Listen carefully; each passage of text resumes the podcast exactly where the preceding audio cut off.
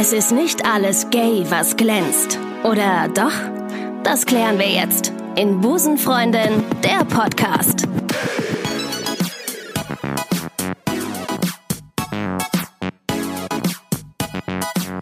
Grüßt euch, ihr Lieben. Ich freue mich, dass ihr in die 121. Episode von Busenfreundin eingeschaltet habt. Mein Name ist Ricarda, ich bin 33 und sneake mich seit zwei Jahren wöchentlich in euer Ohr.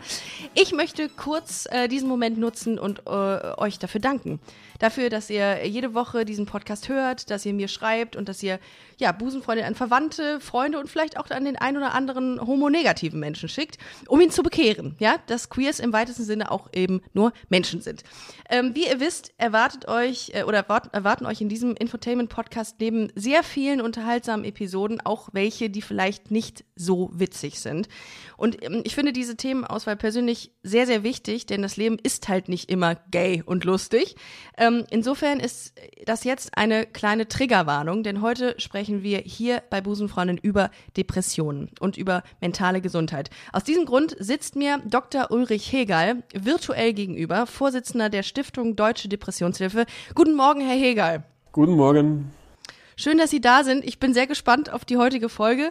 Ähm, und Sie stehen mir heute mal Rede und Antwort. Das Thema mentale Gesundheit ist nämlich ein Thema, was ganz oft von meinen Hörerinnen und Hörern gefordert wird. Und jetzt äh, hat es sich angeboten, ähm, zusammenzukommen und zu sprechen.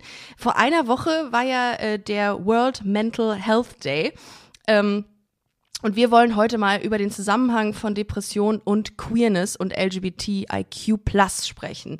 Ähm, aber grundsätzlich vorab, bevor wir starten, können Sie mal ganz kurz sagen, wann spricht man von einer Depression und einer oder einer mentalen Erkrankung? Gut, mentale Erkrankung ist ja ein sehr, sehr, sehr, sehr breiter Topf. Das ist wenn Sie von neurologischen Erkrankungen sprechen. Das sind von Spinnenphobie über Schizophrenie bis ähm, manisch-depressive Erkrankungen, Essstörungen, Anorexie, es sind unzählige Erkrankungen, Zwangsstörungen, die alle sehr unterschiedlich sind und alle manchmal ein bisschen leichtfertig in diesen einen Topf gestopft werden. Da kann man also nicht allzu viel drüber sagen. Mhm. Aber die Depression, das ist eben eine der Erkrankungen und mit Abstand die wichtigste. Äh, warum ist sie wichtig? Weil sie sehr, sehr häufig ist. In Deutschland gibt es über 5 Millionen Menschen, die betroffen sind innerhalb eines Jahres eine behandlungsbedürftige Depression haben. Es ist eine schwere Erkrankung. Wenn man die Diagnose hat, lebt man im Schnitt zehn Jahre weniger, also schwerer als Diabetes und viele andere Erkrankungen. Und sie ist im Prinzip gut behandelbar, wird aber sehr häufig nicht behandelt. Und deswegen mhm. ist es so toll, dass Sie sich des Themas annehmen, denn da kann man wirklich viel, viel verbessern an der Situation, in der wir gerade sind. Ja, da gehe ich auch gleich auf jeden Fall nochmal drauf ein, wie die aktuelle Situation ist, ob genug darüber gesprochen wird oder nicht. Aber ganz viele Studien besagen, dass ein Zusammenhang zwischen Depression und Menschen besteht, die einen LGBTIQ-Plus-Bezug haben ähm, oder Teil der Community sind. Heißt, ist das Risiko höher, an einer Depression zu erkranken, wenn man queer ist? Ich kenne diese Studien jetzt nicht im Detail. In der Regel ist es so, dass Depression jeden treffen kann wenn man die Veranlagung hat. Und die ist häufiger bei Frauen. Äh, Frauen sind etwa doppelt so häufig betroffen wie Männer. Ähm, aber ansonsten findet man diese Erkrankung in allen Bevölkerungsschichten überall und meistens mit einer ähnlichen Häufigkeit. Es ist etwas häufiger zum Beispiel bei Arbeitslosen. Warum? Weil man natürlich sehr leicht arbeitslos wird, wenn man immer wieder in eine Depression rutscht. Nicht, weil man wegen Arbeitslosigkeit depressiv wird. Und die vielleicht auch sozialen Nachteile, die man wegen seiner sexuellen Orientierung vielleicht erleiden muss, die mögen schon mal ein Auslöser sein, wenn man eine Veranlagung hat. Aber sie sind jetzt nicht in der Regel die Hauptursache für Depression, sondern das Entscheidende ist eine Veranlagung. Ah, okay. Weil ich hatte nämlich irgendwo gelesen, dass das Suiz die Suizidrate bei schwulen Männern fast doppelt so hoch sei wie bei äh, ähm, im Vergleich zu heterosexuellen Männern. Da habe ich mich, da bin ich fast vom Stuhl gefallen, weil ich gedacht habe, das kann ja nicht sein. Das ist ja Wahnsinn ja, muss ich zugeben, dass ich diese Studie jetzt auch nicht kenne, die Sie jetzt zitieren. Ja. Äh, was man weiß, dass Männer generell ein mehrfach erhöhtes Suizidrisiko haben im Vergleich zu Frauen, äh, liegt vor allem an der Wahl der Methode, äh, weil Männer tödliche Suizidmethoden wählen und diese auch tödlicher durchführen. Es gibt eine große Ausnahme, ist China. Da haben Frauen höhere Suizidraten, weil nämlich Frauen in der Regel auch bei uns Vergiftung wählen. Bei uns wird die meistens überlebt. In China allerdings gibt es Pestizide in vielen Haushalten. Die Frauen sterben dann. Und da sie häufiger oh Depressionen haben als Männer und auch häufiger Suizidversuche machen als Männer, geht es dann häufiger tödlich aus und sie haben höhere Suizidraten. Also Frauen haben häufiger Suizidversuche als Männer und Männer haben häufiger äh, Suizide, weil sie diese tödlicher durchführen. Ich, ich, denke nicht, dass die Unterschiede sehr, sehr groß sind. Ähm, äh, ja, äh, in Abhängigkeit von der sexuellen Orientierung. Das würde mich jetzt wundern, wenn das tatsächlich alle Studien so zeigen würden. Das Thema Depression ist ja ein Thema, über das, glaube ich, viele sehr ungern sprechen, weil man verbindet damit Schwäche, man verbindet damit labil sein, man verbindet damit krank sein. Warum sollte man keine Angst in Ihren Augen äh, davor haben, über Depression zu sprechen, wenn man darunter leidet? Ja, zunächst mal Erkrankungen ist ja nicht etwas, was man jetzt rausposaunen muss. Ähm, das gilt ja für alle Erkrankungen. Man wird sich immer überlegen, mit wem rede ich drüber, um wen geht es nichts an. Und so natürlich auch bei der Erkrankung Depression. Also es ist keineswegs jetzt so ein Aufruf, damit immer äh, ja, laut und deutlich damit umzugehen. Aber die Menschen, die einem wichtig und nahe sind, und wenn es darum geht, sich Hilfe zu holen, da ist es natürlich wichtig, dass man sich äh, hier das traut und dass man da ähm, ja, das nicht unter der Decke hält, weil das natürlich viele Nachteile hat. Denn wenn man eine Fassade aufrechterhalten muss äh, gegenüber dem Partner, manchmal ist es auch im Beruf so, dass man da besser fährt, wenn man ein gutes Vertrauensverhältnis hat, äh, wenn man sich ähm, da öffnet und äh, eben sagt, dass man eben diese Erkrankung hat. Äh, da mhm. ist die Reaktion sehr unterschiedlich. Manche berichten über gute Reaktionen, aber manche sagen auch, dass sie auf Unverständnis stoßen. Das hängt ja. sehr vom Einzelfall ab. Absolut, das stimmt. Das hört sich jetzt doof an, ich, aber belehren Sie mich bitte eines Besseren, wenn ich es falsch verstanden habe. Mit einer Depression kann man ganz normale Tätigkeiten vollführen. Genau, also, äh, äh, kann man denn beruflich erfolgreich sein mit Depression? Also wenn man genau. diese Frage äh, stellt, muss man sagen, natürlich ja, äh, denn es gibt ja unzählige berühmte Menschen, die unter Depressionen äh, gelitten haben. Äh, der Goethe wahrscheinlich selber auch. Ne? Der hat ja diesen Roman Die Leiden des jungen Werther beschrieben, wo jemand mm, sich das, ja. das, das äh, Leben genommen hat in diesem Roman. Ähm, der weiß sicher, der wusste sicherlich, was äh, eine Depression war und viele, viele andere. Wir haben ja in Deutschland etwa 5,2 oder 5,3 Millionen depressiv Erkrankte und das sind, das sind Menschen aus allen Berufsbereichen. Es ist allerdings so, wenn man immer wieder in eine schwere Depression rutscht, die ja oft Monate anhält, diese Krankheitsphase. Dann natürlich ist es auch verbunden mit der Gefahr, dass man äh, da berufliche Schwierigkeiten hat. Dass man damit, wenn man jetzt Karriere machen will, sich ja, vorsichtig umgeht und vielleicht nicht mit jedem äh, drüber redet, das wird man ja auch machen, wenn man jetzt einen Herzinfarkt hat und möchte ein CEO werden von einem großen Unternehmen, ähm, wird man da auch eher vielleicht sich bedeckt halten. Ne? Also das ist bei der Depression auch nicht so viel anders wie bei anderen schweren Erkrankungen.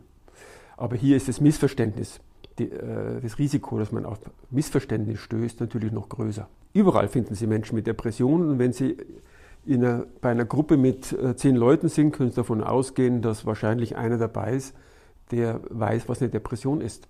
Jetzt sind wir in einer sehr, sehr schwierigen Situation mit Corona. Also Social Distancing ist ein, ein Buzzword, äh, Physical Distancing ist eins. Ähm, und muss ich ganz ehrlich sagen, für mich war das auch anfänglich total schwer im März, ähm, als es hieß, äh, Distanz zu Menschen waren, auch jetzt wieder mit den steigenden Corona-Infektionszahlen wieder Distanz äh, zu, zu, ähm, zu halten, also viel stärker als vorher nochmal. Ähm, was macht das mit Menschen? Es wird ja wahrscheinlich auf kurz oder lang irgendwas in Menschen auslösen, dass sie keinen Körperkontakt haben oder ähm, keine Mimik sehen voneinander.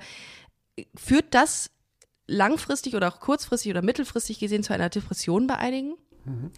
Das kommt, da kommen wir zu einem ganz wichtigen Punkt. Das ist eigentlich ein sehr zentraler Punkt, wenn man verstehen will, was eine Depression ist. Die meisten Menschen haben ja zunächst mal ja, die Vorstellung, Depression ist vor allem eine Reaktion auf schwierige Lebensumstände. Das hatte ich auch, wie ich angefangen habe. Ähm, als Arzt zu arbeiten und auch als Psychiater zu arbeiten. Das ist verständlich, weil man natürlich vom eigenen Leben ausgeht und dann glaubt, naja, das ist sowas ähnliches, nur ein bisschen schlimmer. Ne? wie man erlebt hat, wenn man Stress hat, wenn man Konflikte hat, wenn es Trennungen gab, wenn es einen Todesfall gab, Trauer und man denkt, es ist sowas ähnliches. Da kann ich Ihnen nur sagen, das ist es nicht.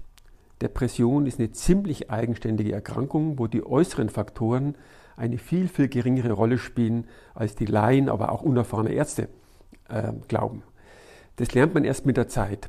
Man muss sich also vorstellen, wenn ich jetzt in eine Depression rutschen würde oder Sie, dann schaut diese Depression in meinem Leben rum, was gibt es Negatives. Das nimmt sie dann und vergrößert sie und rückt sie ins Zentrum. Und sie wird immer fündig, die findet immer irgendwas. Das sind manchmal sind es die Ohrgeräusche, mit denen kann man vorher gut zurecht, die haben wir nicht gestört. In der Depression werden die plötzlich unerträglich. Oder die Rückenschmerzen. Oder es kommt immer ein Thema, das einen schon immer beschäftigt hat, dass man den Eindruck hat, äh, ja, man ist nicht attraktiv oder irgendetwas. Und dieses Thema wird dann immer größer und größer und ins Zentrum gerückt im Rahmen der Depression. Und dann meint man natürlich auch als Erkrankter am Anfang zu wissen, warum man depressiv geworden ist.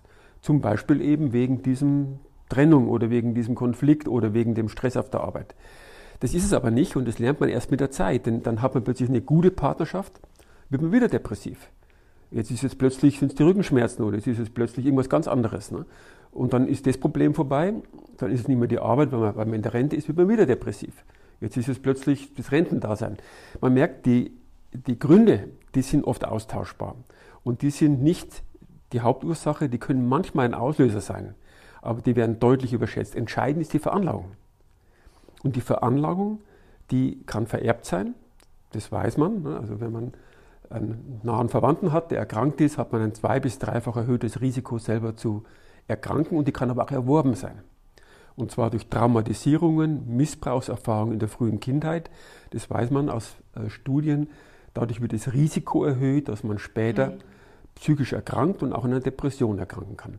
Das zu verstehen ist sehr, sehr schwer. Und deswegen ist, kann man manchmal lesen, dass äh, Corona jetzt natürlich viele Depressionen auslöst. Ich denke, das wird es nicht machen. Die wird nicht viele Depressionen auslösen. Aber was ähm, in jedem Fall eine negative Folge ist, das sind die Folgen der Maßnahmen gegen Corona. Und mhm. die führen dazu, dass die Versorgung der Menschen mit Depressionen sich und auch mit anderen psychischen Erkrankungen deutlich verschlechtert. Was meinen Sie damit genau? Also was heißt ähm, es wurden stationäre, es wurden stationäre Behandlungen abgesagt, die Ambulanzen haben im Betrieb reduziert, es gab nur mehr digitale äh, Sprechstunden. Ähm, ah. Vor allem auch die Patienten, denen wurde ja so viel Angst eingejagt, dass sie gar nicht mehr zum Arzt gegangen sind.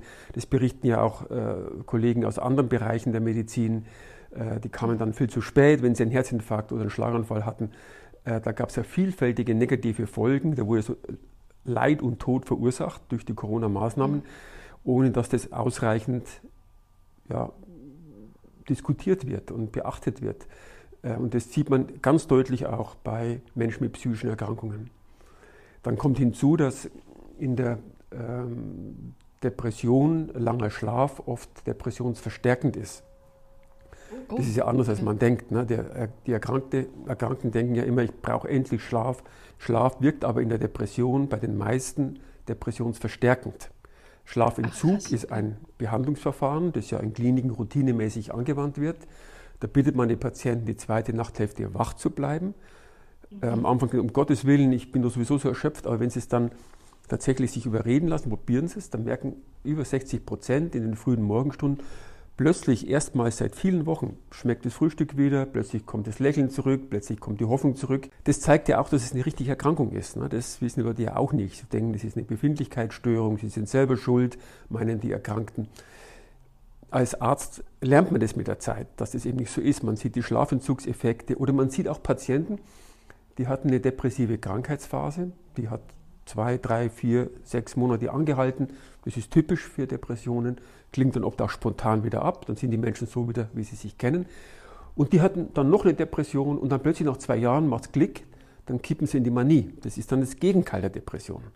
Dann haben die Menschen das Gefühl, sie können Bäume ausreißen, sie sind die Stärksten, sie lassen sich nichts mehr sagen, die reden wie ein Buch, äh, machen riesen Geldausgaben, äh, schmeißen den Partner raus, ähm, kaufen einen Ferrari und haben dann nach kurzer Zeit einen riesen Scherbenhaufen. Ne? Also die Manie ist wie das Gegenteil der Depression und es kann manchmal über Nacht umkippen in die Manie. dann wird auch dem Laien klar, wir haben es hier mit Erkrankungen zu tun, auch Erkrankungen des mhm. Gehirns und weniger mit Reaktionen auf schwierige Lebensumstände. Das ist ein ganz großes Missverständnis bei Depressionen und man braucht wirklich viel Erfahrung, muss viele Menschen gesehen haben, dass man das richtig versteht. Ähm, was können Sie denn denjenigen raten, die jetzt sagen, ey, ich fühle mich schon so schlecht, äh, vielleicht auch bedingt durch meine Homosexualität, weil ich irgendwie vielleicht auch veranlagt bin, äh, depressiv zu sein oder eine depressive Erkrankung zu kriegen. Was raten Sie denn den Leuten? Das ist ein ganz wichtiger Punkt. Gell? Wenn jemand den Eindruck hat, ich verändere mich, ich kenne mich eigentlich jetzt gar nicht mehr so, ich bin ja sonst eigentlich gut drauf, ja, trotz vielleicht äh, Diskriminierung oder anderen Problemen, komme ich trotzdem eigentlich ganz gut zurecht mit meinem Leben und jetzt bin ich so verändert. Und mir macht nichts mehr Freude, ich bin hoffnungslos und verzweifelt. Dann ist völlig klar, ne, wie bei jeder schweren Erkrankung, man muss die Diagnose stellen lassen, man muss zum Arzt gehen. Und da muss man erstmal wissen, wer ist denn Ansprechpartner.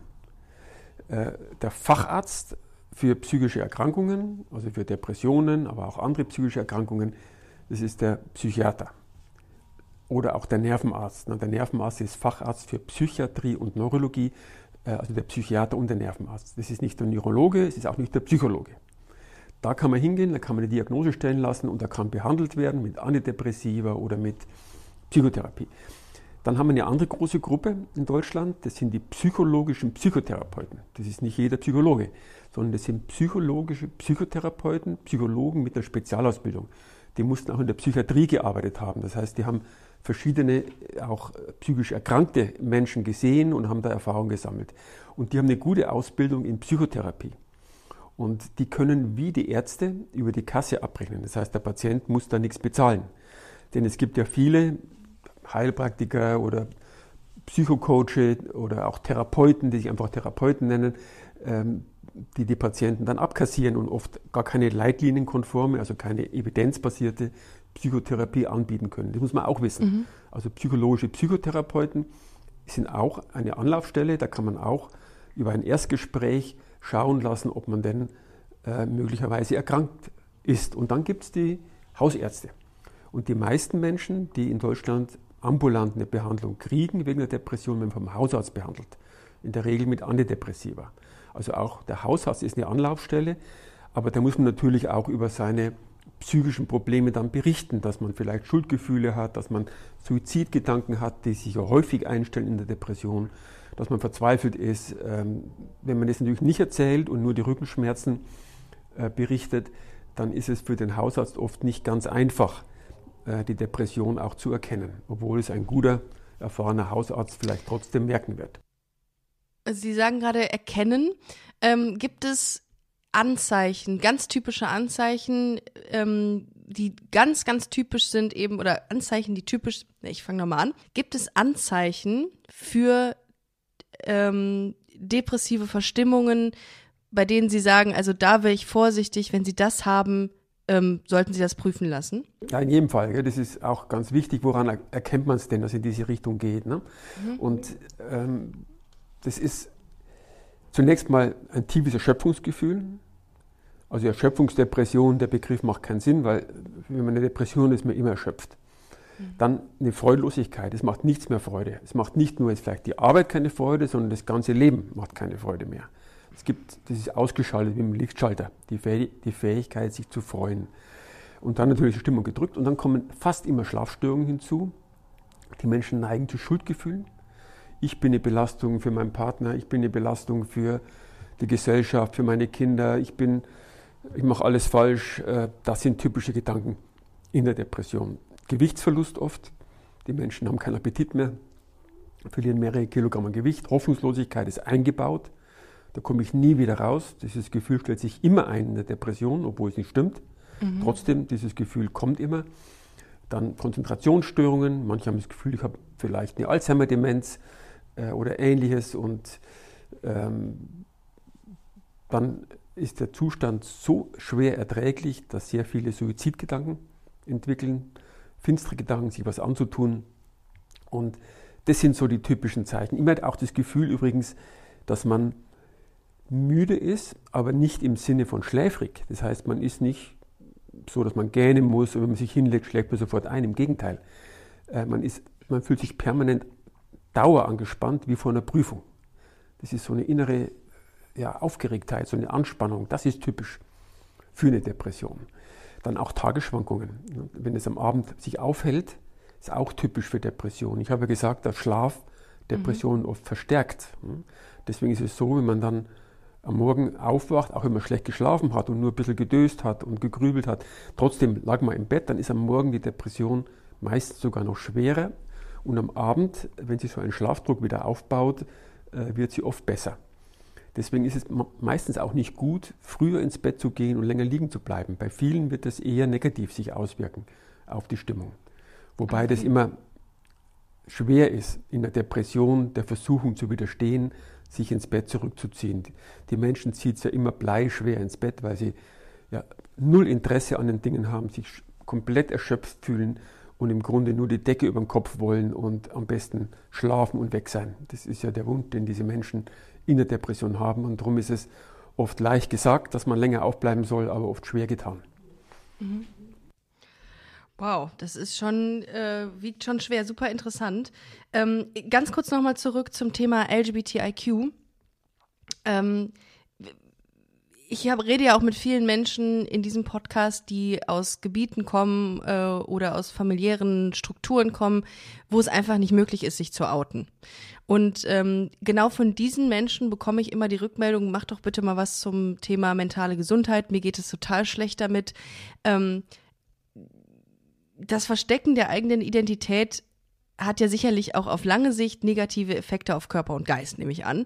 Ähm, was passiert mit der Psyche, wenn man sich nicht mitteilen kann, wenn man einen großen Teil seiner Identität verstecken muss? Dass man dadurch jetzt eine Depression kriegt, dass das häufig vorkommt, dass das der Hauptgrund für eine Depression ist, würde ich eher denken, nein. Wenn man eine Veranlagung hat, kann diese Dauerbelastung, diese Daueranspannung durchaus auch zu einer, als Auslöser wirken. Das könnte ich mir schon vorstellen. Aber wie ich ja vorhin versucht habe zu erklären, entscheidend ist eigentlich die Veranlagung, die entweder vererbt ist oder frühzeitig erworben.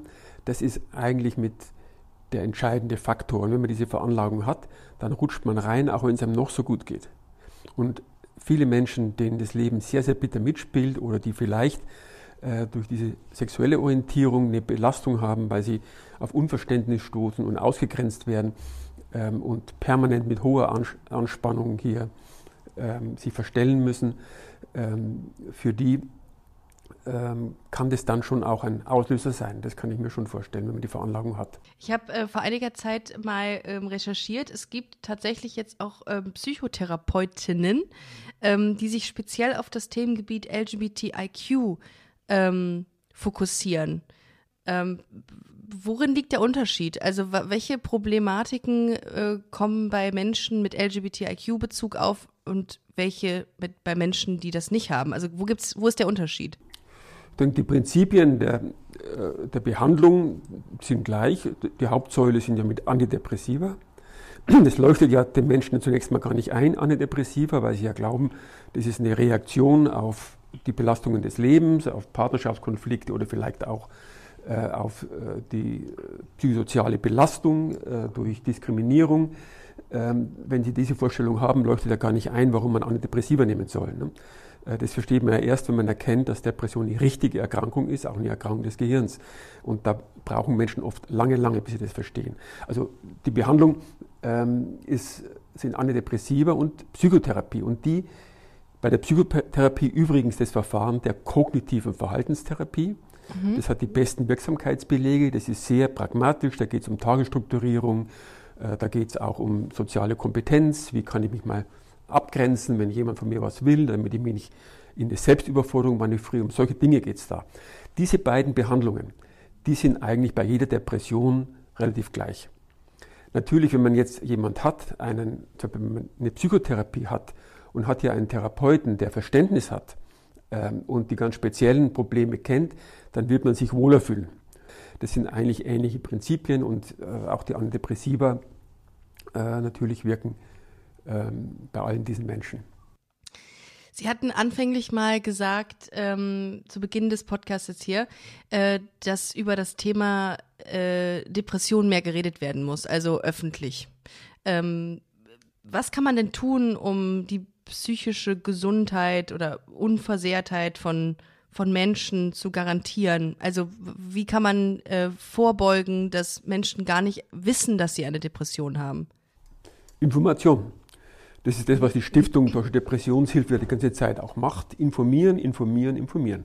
Und da hat sich ja viel getan. Sehr viel verbessert. Ne? Das ist immer noch, gibt es ein Riesendefizit, aber es hat sich viel verbessert. Das sehen Sie zum Beispiel daran, dass sich scheinbar die Zahl der depressiv Erkrankten erhöht hat.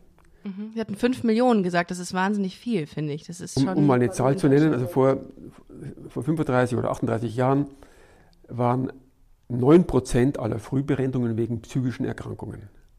Jetzt sind es 43 Prozent. What? Ach, Und diese, diese Zunahme ist eine erfreuliche Entwicklung.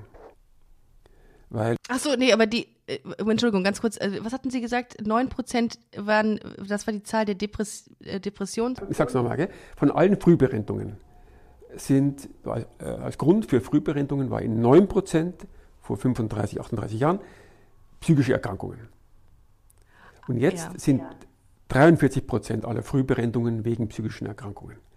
Also diese Zahl hat, der Diagnosen hat drastisch zugenommen. Aber man weiß aus bevölkerungsbasierten Studien, dass die tatsächliche Zahl der Erkrankten nicht zugenommen hat. Wir haben genauso viel Depressive heute wie früher. Und das heißt, mehr Menschen mit Depressionen haben sich Hilfe geholt. Aha. Die Ärzte haben die Diagnose häufiger gestellt, sie haben es besser erkannt und wahrscheinlich haben sie es auch nicht so oft versteckt, die Diagnose, hinter weniger äh, stigmatisierenden äh, Begriffen wie von mir aus äh, Migräne oder Tinnitus oder irgendwas anderes.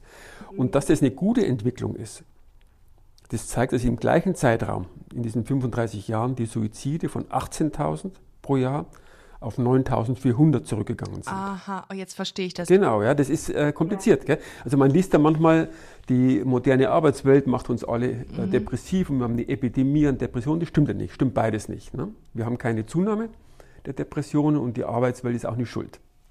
Stimmt beides nicht. Ja. Sondern im Gegenteil, wir haben hier eine sehr erfreuliche Entwicklung und heute nehmen sich jeden Tag über 20 Menschen weniger das Leben als vor 35 Jahren.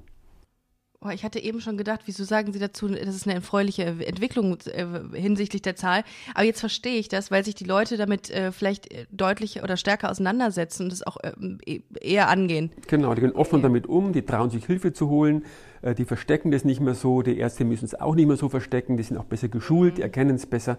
Und das gilt nicht nur für Depression, sondern auch für andere psychische Erkrankungen. Und da die psychischen Erkrankungen fast immer die Ursache für Suizide sind, Freitode gibt es ja fast nicht. Ne? Fast immer sind es psychische Erkrankungen. Ähm, deswegen erklärt eben diese bessere Versorgung dieser Menschen, wahrscheinlich ähm, ist das der Hauptgrund für diesen wunderbaren Rückgang der Suizidzahlen in Deutschland. Aber halten Sie denn das Thema Work-Life-Balance für, ähm, für überholt oder sinnlos?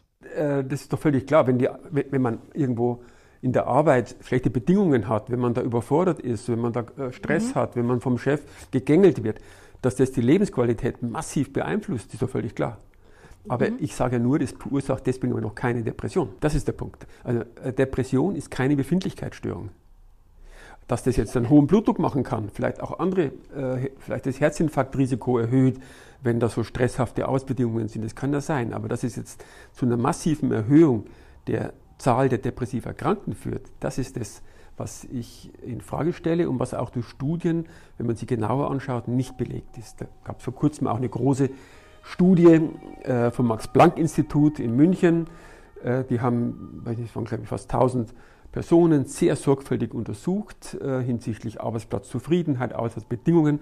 Und nach zehn Jahren haben sie dann erneut eine Befragung gemacht und da hatten diese Arbeitsplatzbedingungen, auch die Arbeitsplatzzufriedenheit, keinen Einfluss auf die Erkrankungshäufigkeit. Es gab auch keine Zunahme der psychischen Erkrankungen.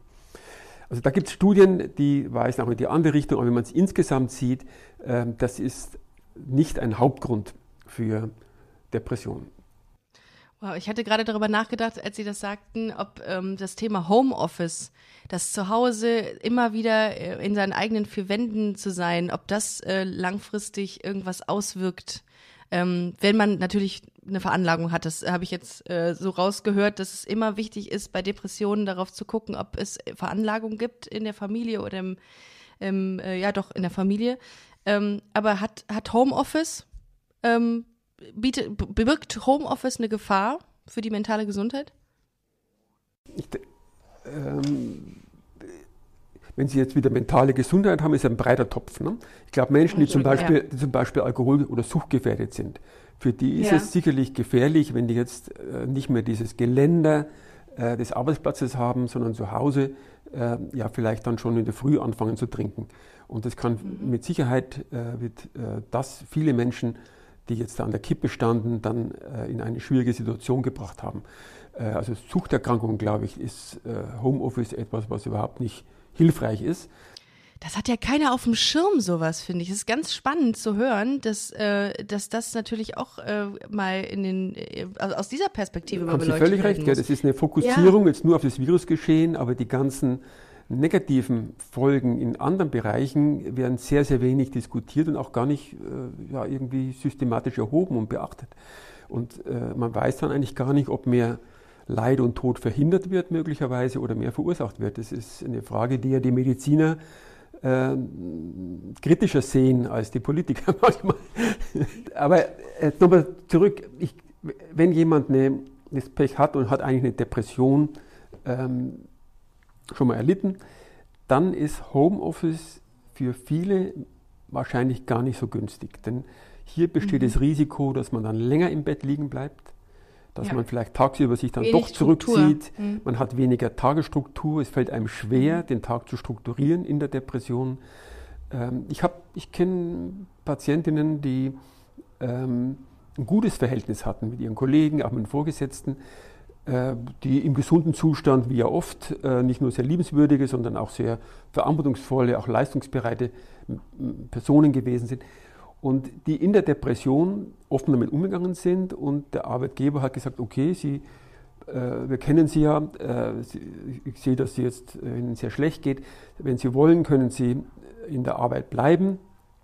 Ähm, wir reduzieren einfach das Arbeitspensum, Sie kriegen nur ein Drittel der Arbeit, aber Sie können jeden Tag kommen und äh, die Kollegen kennen Sie ja äh, bis diese Krankheitsphase wieder vorbei ist. Und ich weiß, ich kenne einige, die da sehr, sehr dankbar reagiert haben auf solche Angebote und auf das Verständnis, auf das sie hier gestoßen sind.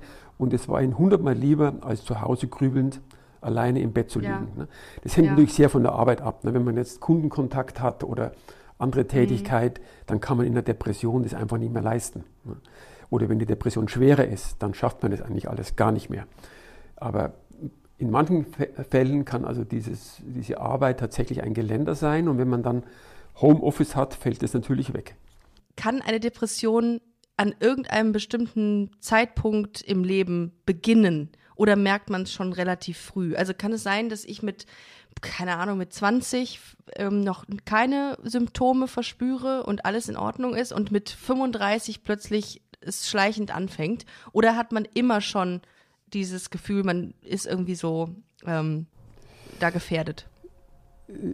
Äh, ja, ich weiß nicht, wie es Ihnen ergangen ist. Also man, wenn man so aufwächst, ähm, selbst wenn man jetzt mit seiner sexuellen Orientierung jetzt nicht ähm, noch zusätzlich unter sozialen Druck gerät, ähm, man fühlt sich ja, glaube ich, die, die meisten Menschen irgendwo im Innersten dann doch irgendwie auch äh, oft ähm, ja, irgendwo auch als Außenseiter. Ich glaube, das ist so ein Lebensgefühl, das sehr viele kennen. In der Pubertät wird es dann vielleicht noch intensiver, wenn man dann äh, selbst unsicher ist.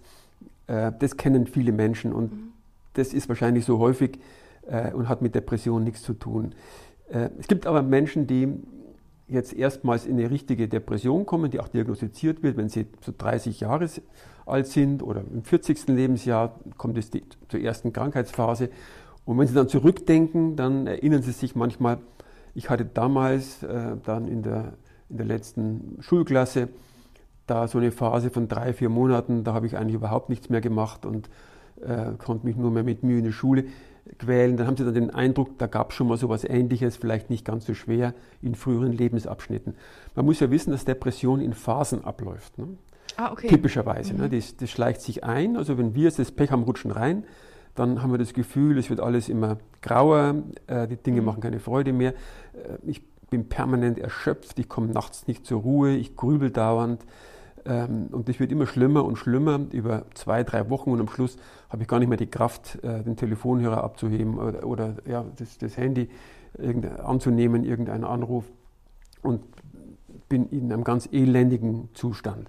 Und der hält mhm. dann typischerweise einige Monate an in der Depression und dann plötzlich klingt es wieder ab. Plötzlich merkt man, hoppla, jetzt sehe ich wieder die Farben draußen, ich höre das Gezwitscher äh, und mich interessiert es plötzlich wieder, was äh, da meine Partnerin oder mein Partner zu mir sagt. Und ich höre da wieder ja. zu und habe vielleicht auch wieder Lust an Zärtlichkeiten und ähnliches. Ne? Äh, das, das ist so ein typischer Verlauf ne? einer, einer Depression. Und dann geht es einem oft wieder gut und man ist so, wie man sich kennt und die Leute sagen, jetzt bist du wieder der Alte. Aber dann, wenn man einmal eine Depression hatte, dann hat man eine Veranlagung. Deswegen haben die meisten im Leben mehrere depressive Krankheitsphasen. Die rutschen ah, dann okay. eben nochmal rein und dann nochmal und dann nochmal. Vor allem, wenn man nicht konsequent behandelt. Man kann und mit, Sie, ja, mit Antidepressiva kann man diese Phasen zum Abklingen bringen und die sind besser, als was Sie oft im Internet lesen können. Also diese Antidepressiva, die machen auch nicht süchtig, verändern auch nicht die Persönlichkeit. Da gibt es keinen Drogenschwarzmarkt, da wird man nicht high davon, da muss man auch die Dosis nicht steigern. Also diese ist anders wie Schlafmittel oder Beruhigungsmittel. Ne? Da wird man ja abhängig, wenn man die länger nimmt. Das ist bei Antidepressiva nicht der Fall. Ähm, die, die, wirken relativ gezielt ähm, auf irgendwelche Mechanismen im Gehirn, äh, die eben aus dem Gleichgewicht sind in der Depression. Ganz genau, äh, wo diese Stelle ist, kann man nicht sagen. Ne, das ist nicht so, bisher noch nicht aufgeklärt, aber dass sie wirken, ist gut belegt. Und die wirken auch besser, okay. als man oft denkt. Und dann kann man mit diesen Medikamenten auch und auch mit Psychotherapie das Rückfallrisiko um etwa 70 Prozent senken. Das heißt, man kann das Risiko, dass man wieder reinrutscht, kann man auch senken. Das ist dann oft nötig, dass man über lange Zeit eben die Medikamente einnimmt oder auch äh, Psychotherapie macht. Und ähm, das ist jeweils von Person zu Person unterschiedlich, wie so eine Psychotherapie aussieht. Das heißt, äh, Gesprächstherapie gibt es, dass man drüber spricht, oder gibt es auch andere Formen? Also wie geht man eine Depre Depression an? Wenn, wenn, man jetzt eine Psychotherapie macht, also viele, die meisten werden mit Antidepressiva behandelt. Ich persönlich, wenn ich eine Depression jetzt kriegen würde, ich würde erstmal Antidepressiva nehmen. Ich weiß, mhm. dass es auch eine Erkrankung des Gehirns ist, ich, mir ist das klar, ne? deswegen würde ich das machen. Die meisten Menschen lehnen das ab zunächst, ne? weil sie halt ein anderes Krankheitsmodell haben. Die denken, das ist eine Reaktion auf die Arbeitsbelastung. Da helfen doch keine Psychopharmaka, warum soll ich da solche Pillen einschmeißen? Das ist immer die erste Reaktion der Menschen und ich habe da unzählige Gespräche führen müssen äh, und immer versucht, die Menschen zu überzeugen, das einfach mal auszuprobieren, ob es ihnen hilft, dann können sie es ja sehen und wenn es nicht hilft, können sie es ja wieder absetzen. Ähm, bei der Psychotherapie ist es die kognitive Verhaltenstherapie. Das ist das Verfahren, das mit Abstand die besten Wirksamkeitsbelege hat. Da geht es um Tagesstrukturierung, Vermeiden von Selbstüberforderung, ähm, soziale Kompetenz verbessern, äh, irgendwie eine Stimmigkeit im Lebensgefüge herzustellen, ne, dass man eben auch Dinge macht, die man kann und machen möchte und machen soll und dass da eine gewisse Stimmigkeit herrscht. Also um solche Dinge geht es da. Sehr pragmatisch und eher im Hier und Jetzt als in der Kindheit. Ich würde sagen, Sie haben mir sehr, sehr viele Fragen zu Depressionen beantwortet, Herr Hegel. Und ich glaube, wir sind jetzt alle einen großen Informationsschritt weiter. Gerade in Zeiten von Corona halte ich es für total wichtig, dass man über Depressionen spricht und auch schaut, was die negativen Auswirkungen von Homeoffice und Co. sind und Physical und Social Distancing. Insofern äh, bedanke ich mich bei Ihnen, Herr Hegel, für die Infos. Ähm, haben Sie noch ein Schlusswort an alle, die jetzt zuhören und sagen, ähm, was kann ich tun, präventiv tun, wenn es in der Familie ähm, Veranlagung gibt? Ich habe oft erlebt, dass den Betroffenen ein schwerer Rucksack von den Schultern fällt, wenn sie endlich verstanden haben, was eine Depression ist, nämlich eine Erkrankung, die jeden treffen kann. Wenn man das Pech hat, eine Veranlagung zu dieser saublöden Erkrankung zu haben, äh, dann, wenn man das verstanden hat, dass das der, der, der Grund ist, dann fallen viele Schuldgefühle ab, weil die Menschen glauben ja zunächst, ich bin ein Versager, die anderen kommen doch auch mit dem Arbeitsstress zurecht, äh, nur ich schaffe das nicht und äh, die nörgeln dann an sich rum und geben sich permanent selber die Schuld an diese Erkrankung. Und wenn sie mal erkennen, dass sie einfach Pech haben, dass sie zwar eine schwere Erkrankung haben, eine ernsthafte Erkrankung, aber dass sie nicht schuld sind und dass es nicht persönliches Versagen ist, das ist oft ähm, sehr, sehr erleichternd und macht es dann auch für die Menschen leichter, sich professionelle Hilfe zu holen. Und deswegen kann ich eben alle nur bitten, holen Sie sich Hilfe. Depression ist wirklich viel, viel besser behandelbar, als man oft glaubt. Die Antidepressiva wirken oft nicht sofort. Die, braucht man ja ein, zwei Wochen, bis man oft eine deutliche Besserung dann spürt.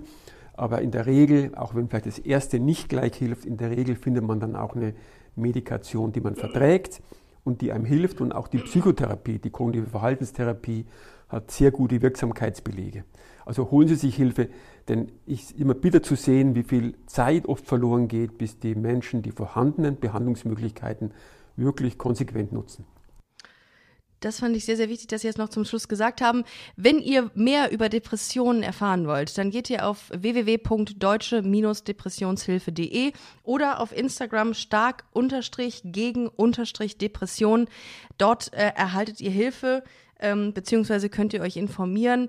Ähm, und wenn ihr Anzeichen habt, und das ist mein Appell an euch, dann ähm, holt euch Hilfe, denn das, ähm, dafür müsst ihr euch nicht schämen. Das ist ähm, definitiv eine Sache, die behandelt werden muss. Herr Hegel, vielen, vielen Dank, äh, dass Sie heute bei Busenfreundin zu Gast waren. Sie haben ähm, tolle Sachen gesagt. Vielen Dank, dass ihr zugehört habt, äh, liebe Busenfreundinnen und Busenfreunde. Wenn ihr wollt, geht auf ähm, äh, unsere Internetseite www.busenfreunde-magazin.com oder auf Instagram busenfreundin-podcast und wir hören uns nächste Woche wieder. Vielen Dank. Tschüss. Tschüss, danke.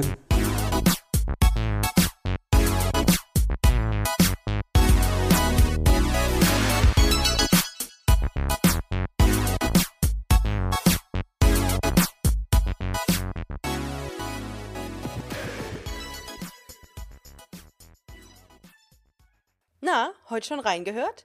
Busenfreundin, der Podcast wurde präsentiert von rausgegangen.de.